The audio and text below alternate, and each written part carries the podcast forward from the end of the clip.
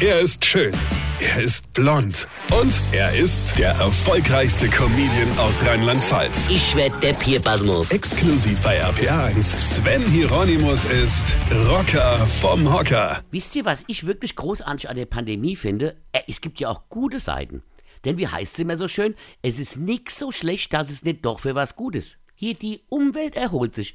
In Venedig gibt's wieder sauberes Wasser und sogar Delfine wurden wieder gesichtet. Keine Flüge, keine Kreuzfahrtschiffe. Wir sparen so viel CO2 ein, so viel haben wir noch nie eingespart.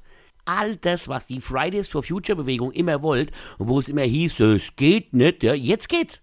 Vielleicht haben wir in ein, zwei Wochen sogar Delfine im Rhein. Ich glaube, die Fische feiern jeden Tag eine Party nach der anderen, ja.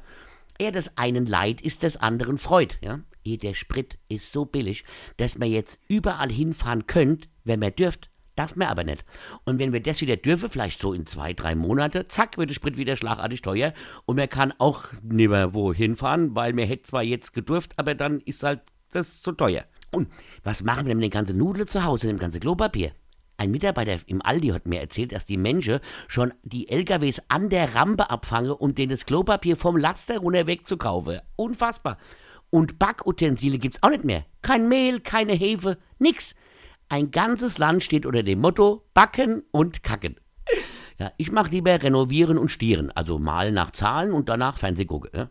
Ich habe sogar schon überlegt, ob ich an mein neues Soloprogramm mich setzen soll, also richtig was arbeite.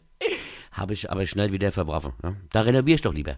Nutzt die Zeit für das, was ihr schon immer mal machen wolltet, für was ihr aber nie die Zeit hattet. Und nicht jammern.